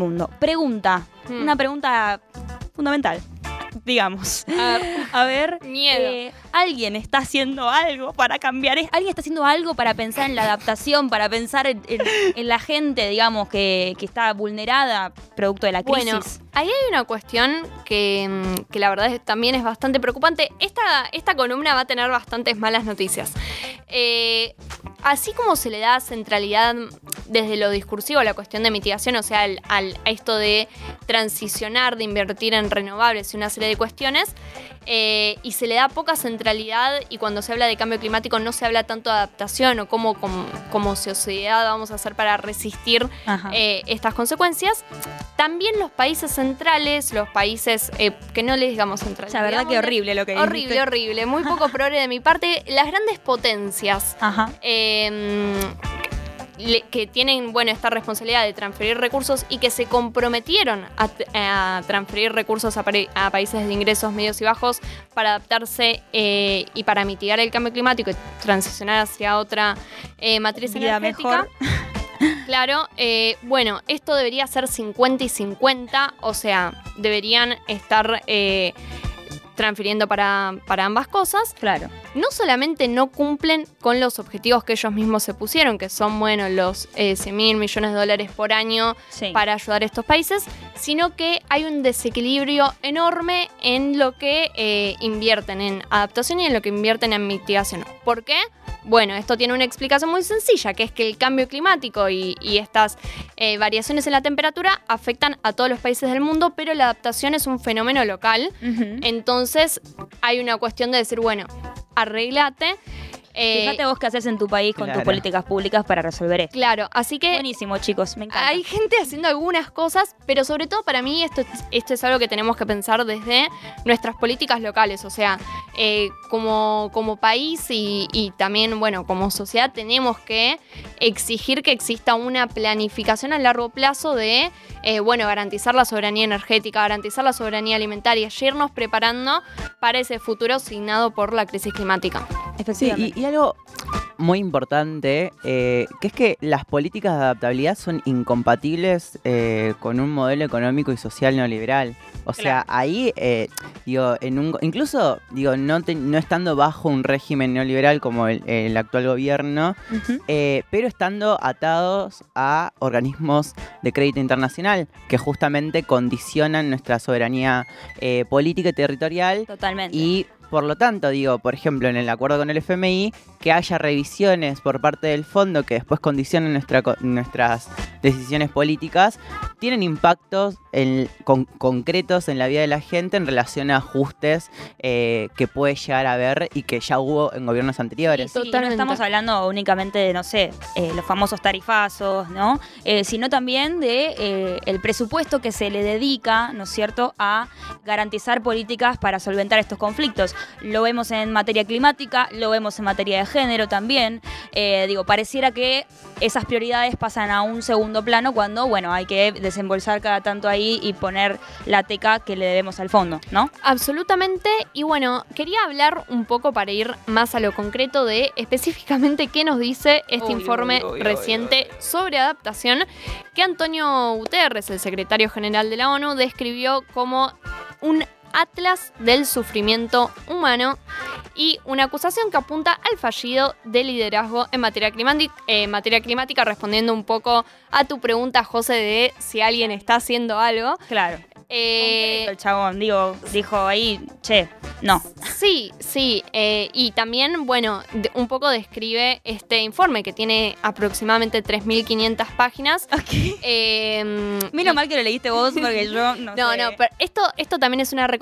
Hay un resumen para formadores de políticas públicas que reduce unas 40 páginas. Por este eso informe. nadie hace nada. informe, y es mucho un más informe de ameno. 600 páginas reducido a 40. O sea, lo único No, que tenés no. que hacer es, si no sabes inglés, usar el, el traductor de Google. Esta es la Tipo, excusa es tan que- simple como... Eh, esta es la excusa que pone la gente para 3.500 decir, chicos, no, tiene 3.500 páginas. Yo no, no, no vamos a hacer políticas públicas para esto, porque no, ¿qué no tengo ganas de leer hoy. Sí, bueno, en- pero la comunidad científica trata de hacerlo más ameno para que podamos acceder esta información y bueno, una de las cosas que dice es que la extensión y la magnitud de las consecuencias del cambio climático son aún mayores que las que se habían pre- eh, previsto en otros informes, lo cual es negativo. Ok. También habla un poco de la magnitud de, de estas consecuencias, que ya hoy en día están em, hay entre 3.300 y 3.600 mil millones de personas Bueno. que son vulnerables a los efectos del cambio climático. Para tomar una dimensión de esta cifra es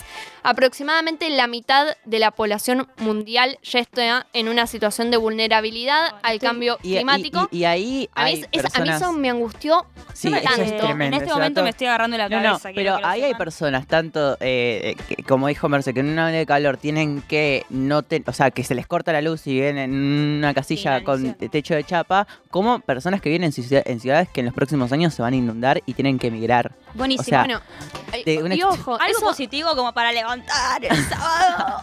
eh, no, perdón, un detalle que no es positivo, pero ayuda a entender la realidad que estamos atravesando, es lo máximo que, que te puedo ofrecer en esta columna, que es que, eh, que bueno, no solamente habla de las consecuencias materiales eh, y cómo adaptarnos a estas consecuencias, sino que también habla de, eh, de las consecuencias sociales que Ujú. implica este contexto y que en parte lo que prevé no, no es para nada positivo. Mentí. Es que puedan aumentar las guerras, entre otras cosas, Uy, que entendemos que hoy en día toman distintas formas, no Oh, solamente el conflicto bélico, sino la desestabilización sí, regional, una serie de, de distintos formatos que va adoptando por problemas de energía, ojo, lo que hablábamos hoy, provisión de alimento, hábitat, entre muchas otras cuestiones eh, que implica todo esto que estamos discutiendo. Así que bueno, es un contexto sin duda complejísimo. A mí lo, que me parece es que sobre todo remarca esta necesidad de que, como humanidad, como sociedad, desde la política, desde todos los ángulos posibles,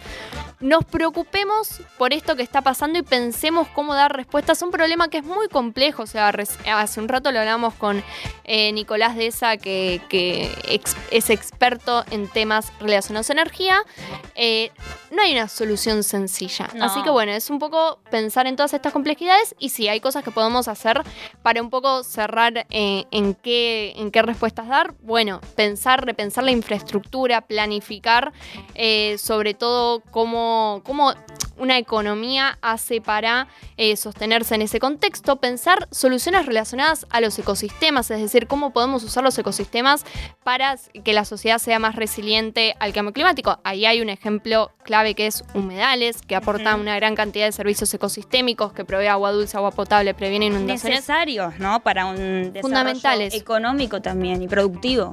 Bueno, lo que dice el informe es que preservar ecosistemas que tienen este tipo de, eh, de servicios ecosistémicos eh, y de relaciones virtuosas también eh, con, con la sociedad eh, es, es muy importante a la hora de pensar cómo vamos a hacerle frente a esto y que también hay, hay cuestiones que tienen que ver con la mala adaptación. Ok. O sea, hay cosas que parecen que podrían ayudar, pero que En realidad. en los hechos termina siendo contraproducente, por ejemplo, cuando hablamos de forestación, que uno piensa que, eh, bueno, plantar más árboles es bueno, si vos metes exóticas en un lugar donde es hay propensión a incendios, es Pues bueno. tenés una plaga de no sé qué.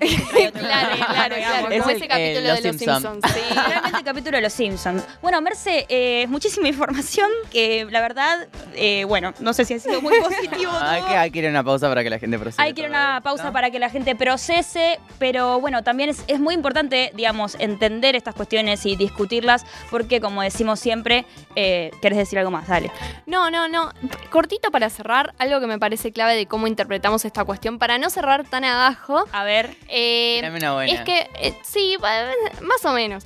El No historiador eh, Pablo Stefanoni, por ejemplo, plantea esta cuestión en términos de, bueno, o nave tierra o bote salvavidas. Es decir, Uh. Tenemos, esto lo vamos, es algo que a lo que vamos a tener que hacer frente como sociedad, es algo real, aunque parezca eh, demasiado por ahí inabarcable, es algo que efectivamente ya nos está pasando. La diferencia va a ser entre que eh, sea un sálvese quien pueda y que Claro. crisis de refugiados y los países que más herramientas tienen no se hace cargo, o que efectivamente pensemos en conjunto como sociedad a través eh, de lazos de solidaridad, no solamente al interior de los países, sino también entre los países, que es algo que hoy no se está viendo Bueno, digamos que sí, las relaciones Eh, internacionales están un poco tensas. Están un poco tensas y bueno, eso es algo que preocupa, así que eh, bueno, es importante, bueno, paz, paz, paz. y amor. Y no, como decimos siempre, pensar estas cosas y, y, digamos, movilizarse para que sean cuestiones de agenda urgentes, porque no hay justicia social sin injusticia ambiental.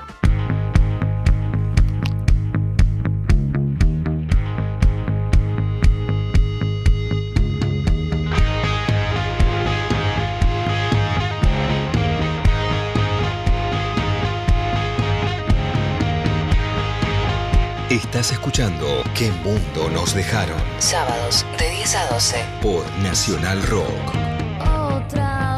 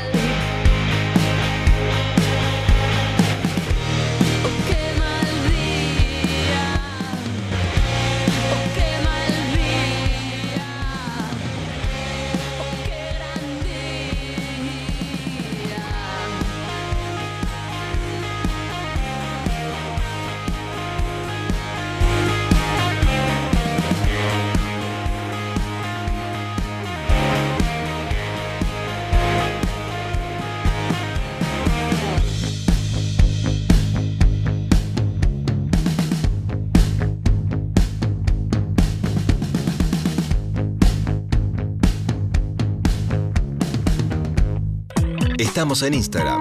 Nacional Rock 937. Avanzar. Activar. Deconstruir. Construir. Pensar. 937. Nacional Rock. Trabajamos entre pandemias y protocolos. Evolucionamos. Mutamos. Construimos. Revolucionamos. Reconstruimos. Nacional Rock. 2022. Estás escuchando Jóvenes por el clima. ¿Qué mundo nos dejaron? Jóvenes por el clima. Sábados de 10 a 12. 937. Nacional Rock.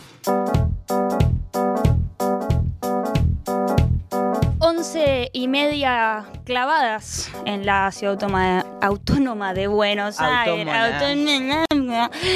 Y bueno, acá estamos, vamos a seguir un poco repasando eh, las noticias destacadas de la semana.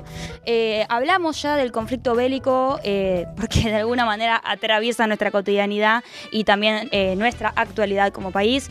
Pero ahora me gustaría hablar de un hecho en específico que se estuvo viralizando, si se quiere, en los últimos días, que tiene que ver con, bueno, la guerra de la desinformación, ¿no es cierto? Como, como de, de este conflicto bélico se desprende cierta disputa de poder que hoy, en un mundo tan globalizado, llega inclusive a las redes sociales. Y tenemos un audio para escuchar de Martín Becerra, que es investigador del CONICET y profesor de la Universidad de Quilmes en la UBA, en una entrevista acá en esta misma radio, que, bueno, vamos a escucharlo. Está en línea Martín Becerra, profesor e investigador del CONICET de la Universidad de Quilmes y de la UBA. Algo tenés para contarnos sobre lo que sucedió ayer eh, cuando Twitter empezó a calificar a periodistas argentinos como informantes del gobierno ruso. Sí, la etiqueta que pone Twitter es, mm, dice el nombre de la persona, es una cuenta personal y mm, le agrega de prepo, sin consulta obviamente, Twitter a esa cuenta medios afiliados al gobierno, coma Rusia. Eh, esta et- etiqueta, esta marca, digamos, que plantea Twitter, es muy problemática, creo yo, es además abusiva y es injusta. Eh, primero, por una cuestión obvia, que se trata de personas, de periodistas individuales, este, personas que además, en algunos casos, son colaboradores part-time eh, con ese con algún medio de comunicación, eventualmente vinculado al gobierno ruso, al Estado ruso, en otros casos también son colaboradores de muchos otros medios de comunicación, pero quedan estigmatizados de esta manera, insisto, no como personas, no como periodista que trabaja eventualmente en un medio, etcétera, sino como medios, ¿no? O sea, los califican como organizaciones periodísticas a personas. Afectan el derecho a la libertad de expresión de personas que son sindicadas como si fueran organizaciones y no personas, que es lo que son. Y en segundo lugar, le quitan visibilidad a sus contenidos que pueden ser de interés para el resto de la comunidad que eh, tiene también derecho al acceso a esa información. Bueno, ahí escuchábamos a Martín Becerra en el programa Ahí vamos con Gisela, eh, el apellido. Busaniche, muchísimas gracias. Eh, tengo un problema con los nombres, chicos. Vayan, vayan haciéndose una idea, pero lo voy a ir trabajando. Qué interesante, ¿no? Esta discusión sobre la libertad de expresión, sobre el control de los gobiernos en Internet, la censura. Sí, es visiblemente enojada para mis compañeras de, de piso. No, esto me parece terrible y es algo que venimos discutiendo, eh, que discutimos el año pasado bastante. También, eh, no sé si se acuerdan lo que pasó con Trump en su momento. ¿Qué de todo? o sea, ¿qué parte? Twitter. La parte de Twitter, la parte que Ah, echaron a Trump de. Twitter, que ahí yo lo que pensé es, me cae muy mal Trump, no nos gusta, pero ojo, es raro que una red social censure a un político porque, bueno, lo, lo votó la gente, qué sé yo, hizo cosas malas relacionadas a las elecciones, pero Lo votó la ¿quién- gente. ¿quién tiene la vara? Sí, sí, de repente se Hashtag ponía, lo votó la gente. Fue se elegido forma defender a Trump. democrática. Pero sí, fue elegido de forma democrática. Después podemos analizar qué pasó durante las elecciones. Pero es raro que sostenga la vara de la moral una red social, porque hoy en día hace algo que nos gusta, como por ahí eh, eso, no sé, lo de Trump.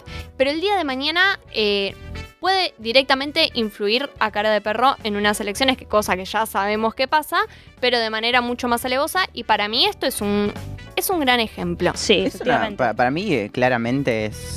Digo, no, no tan. eh, no, no tan claramente, pero es persecución política, digo, porque por ejemplo, cuando...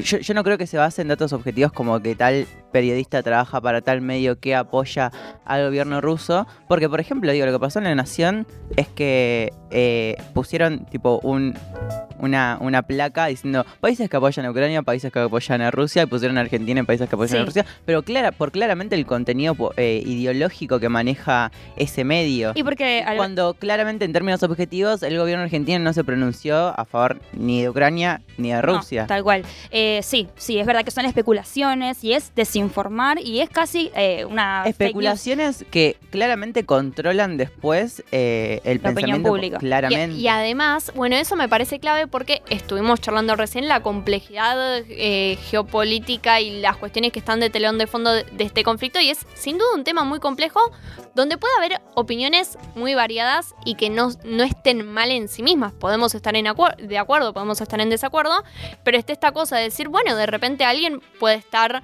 eh, en contra de Rusia, a favor de Rusia y eso no necesariamente implica que tenga que haber un señalamiento. No, y además, señalamiento y eh, ahí, no, algo que a mí me pareció bastante. mm, la, la opinión más sincera que yo recibí sobre este conflicto es de un amigo. No sé, ¿este se puede decir al aire? Sí, sí, es de un amigo que vamos a preservar su, su identidad y que me dijo, mira, la verdad, yo estoy a favor de Ucrania porque eh, me, gustan, me gustan los Avengers, crec- crecí con Marvel y estoy de ese lado. Y me parece que, que está... Del lado de Estados Unidos de la vida, obvio. Y me parece un poco que es la manera en la que se trata de eh, describir este conflicto como en términos de buenos y malos. Polarización. Digo la, la opinión más sincera porque es la opinión que está detrás de muchas muchos análisis Personas que parecen también. ser, eh, bueno, sí, sí, de muchas personas. Complejos. ¿Quién produce en Marvel Estados Unidos? Bueno, dale. No, pero a ver, primero repaso para por si hay alguien que recién se suma. Estamos hablando concretamente de que esta semana o la semana pasada, no me acuerdo bien cuándo fue,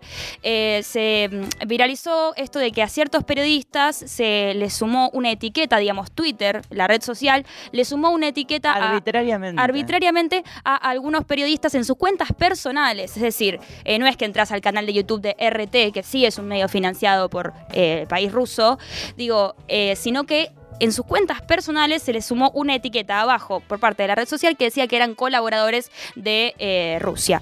Esto, bueno, despertó, como decíamos, mucha polémica y es un poco de lo que estamos hablando. Ahora, retomando un poco lo que decías de Trump, que me quedó en el tintero, me parece interesante, digo, si una persona está, yo no sé si estoy a favor o en contra, no, no, no es una apreciación de, de En este programa se ha, de- se ha declarado a favor de Trump en su momento. Bueno, No, no, ¿Qué? de ninguna manera, no, no, de Pero ninguna manera. yo recuerdo que vos ahí estabas enojadísima llega- con el tema. Alguien llega a este programa y dice, che, ¿qué estoy escuchando? No, no, de ninguna manera este programa se Este a programa favor ha declarado fervientemente a favor, no, en contra de la expulsión de, de Trump de Twitter. No, eh, está bien, entiendo la cuestión de la libertad de expresión, pero una persona que tiene cierta inferencia, digo, es presidente de un país o expresidente de un país eh, tan importante como son los Estados Unidos en lo que es la política internacional y la economía del mundo en general, eh, expresa abiertamente discursos de odio alevosamente a ciertas personalidades y amenazas concretas eh, mediante el uso de la violencia, bueno, entiendo, entiendo que por lo menos tratemos de no, eh, ¿cómo se dice? Digamos, Replicar. Replicar, exactamente, eh, o incentivar ese tipo de comportamientos en la red social. Creo que un poco por ahí yo pensaba o trataba de justificar esa situación. Yo ahí entiendo dos cuestiones que son bastante peligrosas. Primero, no solamente después hubo como una reacción de las redes sociales una vez que Trump empezó a hacer eso, qué sé yo, sino que hubo una gran influencia de la Big Data de las redes sociales en que Trump fuese elegido en un primer momento, en esa polarización de, de la sociedad, en, ese, en esa radicalización de los discursos de odio y en ese sentido me parece que también fue una manera de las redes sociales de decir, bueno, generamos esto y después desentenderse y ponerse en ese lugar, bueno, de, de la moral pública.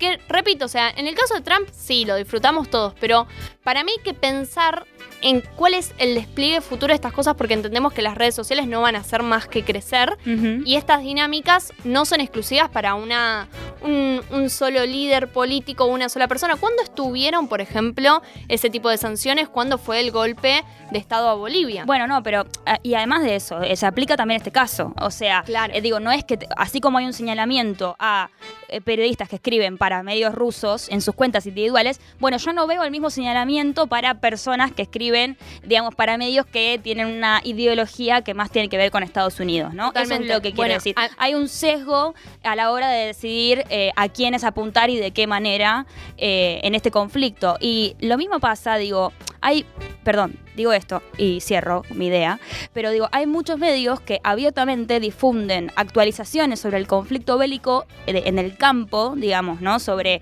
eh, Rusia bombardeó acá y allá, sin eh, explicitar sus fuentes, lo cual siempre es complicado y, y, digamos, alevoso ciert- ciertamente en, en materia de comunicación, eh, pero no solamente eso, sino que eh, sabiendo que la información en un contexto bélico es muy delicada y que no siempre lo que nos llega es concretamente lo que está pasando. Y me remonto simplemente a la historia de nuestro país, cuando fue la guerra de Malvinas, que durante muchísimo tiempo leíamos en los diarios, estamos ganando, estamos ganando, y de repente entendimos que la realidad era diferente. No quiero decir que esté pasando eso ahora, quiero decir que eh, la, misma, la, la misma etiqueta, digamos, es- ese cuidado que se intenta tener, ¿no? Eh, hacia la, la gente de Twitter, hacia el público, de, bueno, sabe que lo que vas a leer acá está ciertamente condicionado por eh, una ideología, no sucede de manera equitativa para el resto de las cosas, ¿no? Sí, sí, total. Y yo lo dejo para el archivo futuro.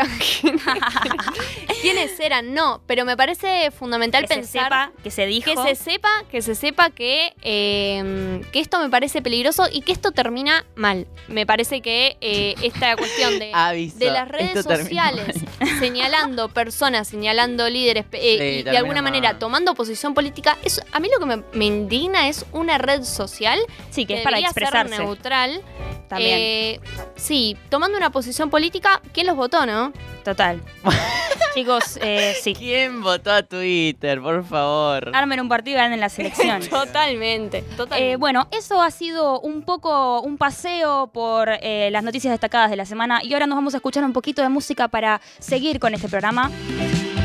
Oh, temón. Una propuesta de Banda Los Chinos. Sábados de 10 a 12. ¿Qué mundo nos dejaron? Tantos días sentado la voy a perder. Una noche de fiesta quisiera tener. Navegar las calles en el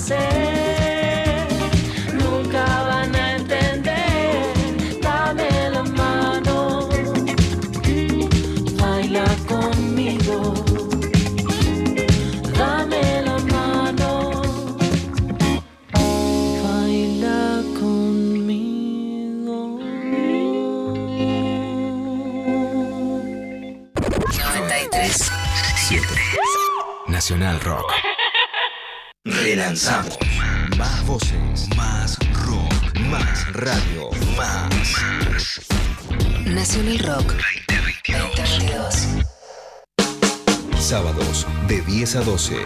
Jóvenes por el clima. ¿Qué mundo nos dejaron? 3 937 Nacional Rock.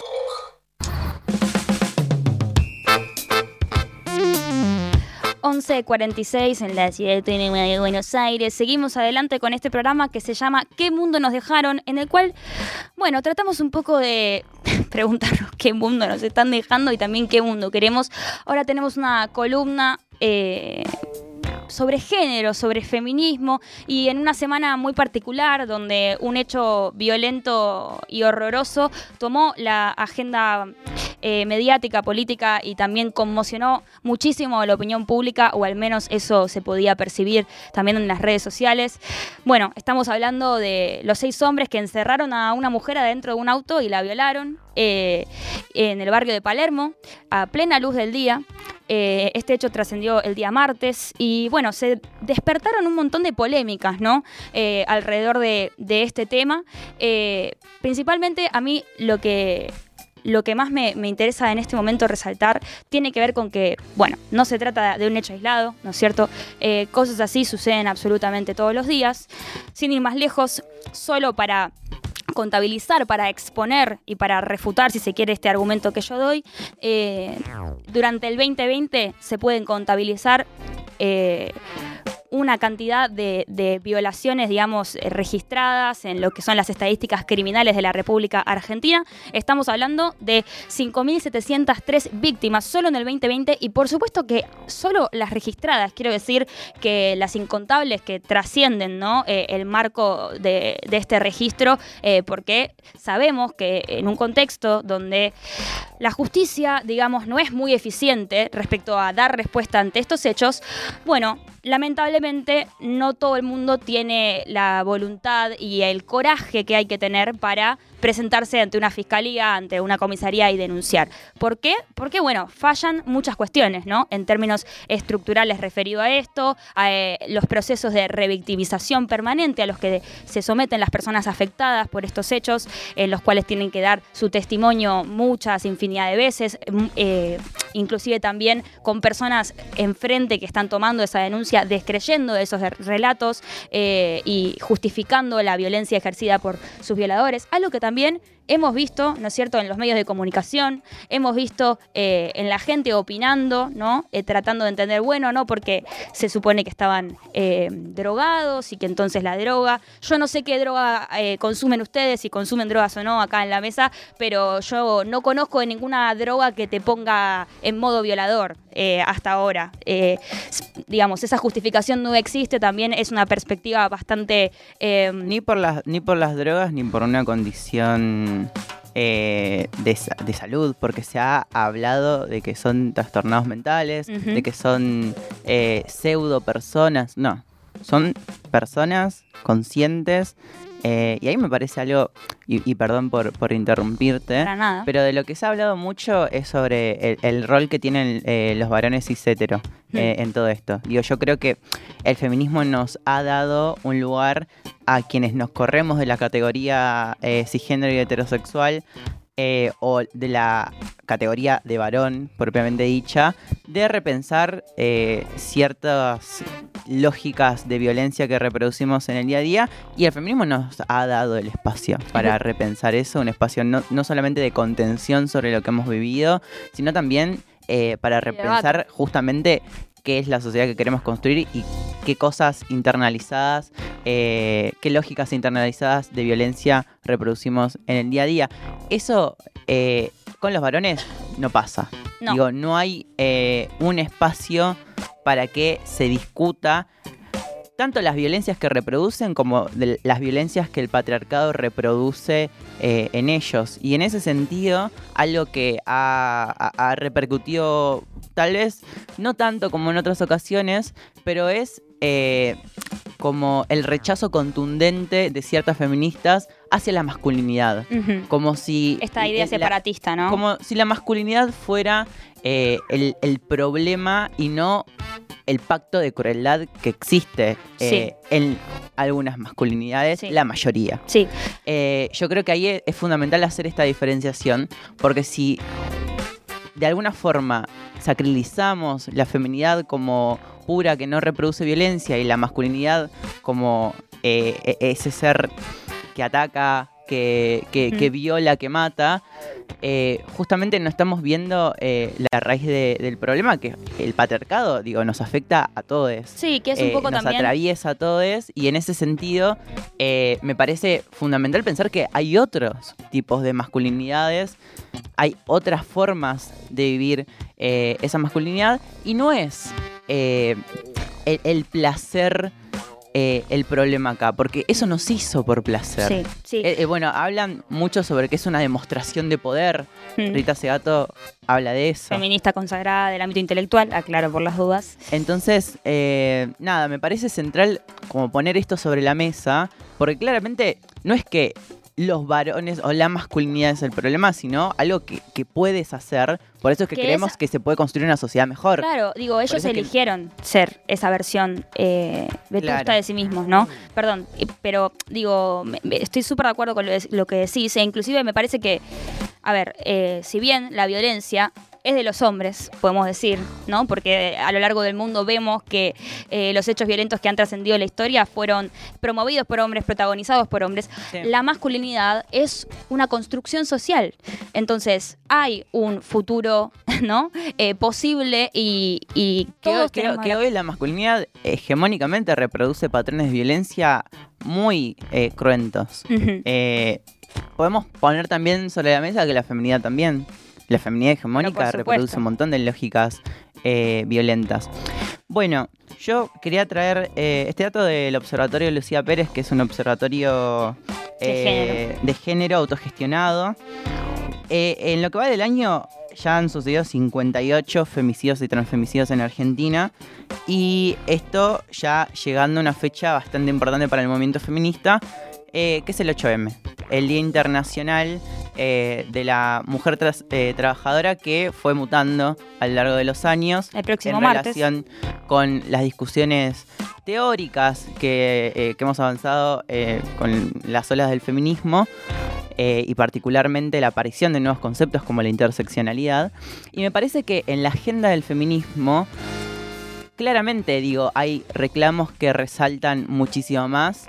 eh, y me parece que eh, eh, eh, no por el hecho de que estén visibilizados, tienen una, una trascendencia material y se logran resolver. Digo, hay un montón de juicios por femicidios que, eh, como vos retrataste eh, hace rato, digo, tienen que pasar por todo un proceso de revictimización, de no creer a las víctimas, eh, de impunidad, de, de garantizar impunidad a quienes cometieron esos actos eh, delictivos. Y me parece que también hay otros reclamos que eh, son completamente invisibilizados y son justamente de quienes se alejan de esta Hmm. matriz heterosexual y cisgénero. No porque las mujeres en sí, las mujeres cisgéneros y heterosexuales no sufran violencia, Desde ya. que ya es los- desencarnada la violencia que sufren.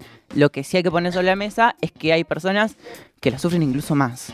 Y sí, Entonces, porque, sí, sí, eh, sí, sí. No, no, que digo que eh, los privilegios de una mujer heterosexual cisgénero son muy diferentes a los de una persona trans, ¿no? En, en un sistema como el que y vivimos no, hoy. y no por eso hay que negar esa violencia que sufren. Efectivamente. Entonces, digo, hay dos reclamos concretos que me parecen eh, que hay que alzar y que el año pasado hemos abordado al- transversalmente al programa. Uno, eh, la desaparición de Tehuel. El 11 de marzo se cumple un año de que Tehuel de la Torre, que es un varón trans, eh, que fue a buscar trabajo a Alejandro Korn, una entrevista de trabajo precarizada. Ahí, Es importante mencionar ahí la situación estructural eh, de precarización y no acceso a- al sistema laboral eh, de trabajo que tienen las personas trans. Digo, hay, hay claramente un dato contundente que es que el 80% de las personas trans vive a partir del sustento económico que le da la prostitución. Y otro es eh, sobre la absolución a Iggy. Hmm, Y una, una, una lesbiana que se defendió de un ataque que terminaba claramente, si no se defendía, en una violación correctiva. Mm, y esto- grupal también. grupal. Y esto me parece fundamental porque es algo de eh, constante, digo, en la comunidad LGBT, el querer alinear eh, esta, esta demostración de poder nuevamente de, de- de- de varones cis heterosexuales que quieren dominar a esas identidades que se desalinean de, de un mandato impuesto como eh, el de la cis heteronormatividad. Y vuelve también el problema de la justicia, una justicia hecha a medida de eh, justamente una sociedad patriarcal y el reclamo por una reforma judicial feminista, porque a mí, a mí ese caso eh, realmente es algo que, que me cuesta procesar. Me cuesta procesar que cuando no es una situación de violación y es una situación en la que efectivamente una mujer, una feminidad eh, o alguien que está eh, por, por padecer ese tipo de violencia, se puede defender que aún así hay una condena no solamente social, sino judicial. Totalmente. Y en el caso particular de Iggy, no una mujer, una feminidad, una lesbiana chonga. Eso es lo que molesta. Que sea chonga, que sea lesbiana, que se reivindique desde esa, desde esa identidad. Básicamente, eh, les comento muy cortito lo que pasó. Ella se intentó defender de una violación grupal correctiva de varones que ya la venían acosando, diciéndole que la- le iban a, convertir en una verdadera mujer, le iban a, sen- hacer sentir mujer. Se defendió eh, apuñalando a uno eh, de los que le En el estaban hecho atacando. de la agresión, claro. eh, justamente porque la iban a violar. Eh, y se despertó inconsciente con la policía arrestándola y terminando en un calabozo sin eh, ser notificada acerca de lo que había hecho, que finalmente la persona que había apuñalado había muerto. Sí. Bueno, eh, decíamos entonces, eh, de cara a este 8 de marzo, las reivindicaciones son claras. El Estado y la sociedad, esto quiere decir que también los individuos que la componen, tienen una deuda con las mujeres, tienen una deuda con la comunidad LGTBIQ, y es la de hacerse cargo de construir una masculinidad diferente y la de brindar políticas públicas para eh, preservar la seguridad y, y la integridad física también de la sociedad y de los individuos que la componen. Esta fue la columna de Transplaining acá en ¿Qué mundo nos dejaron? Ya venimos.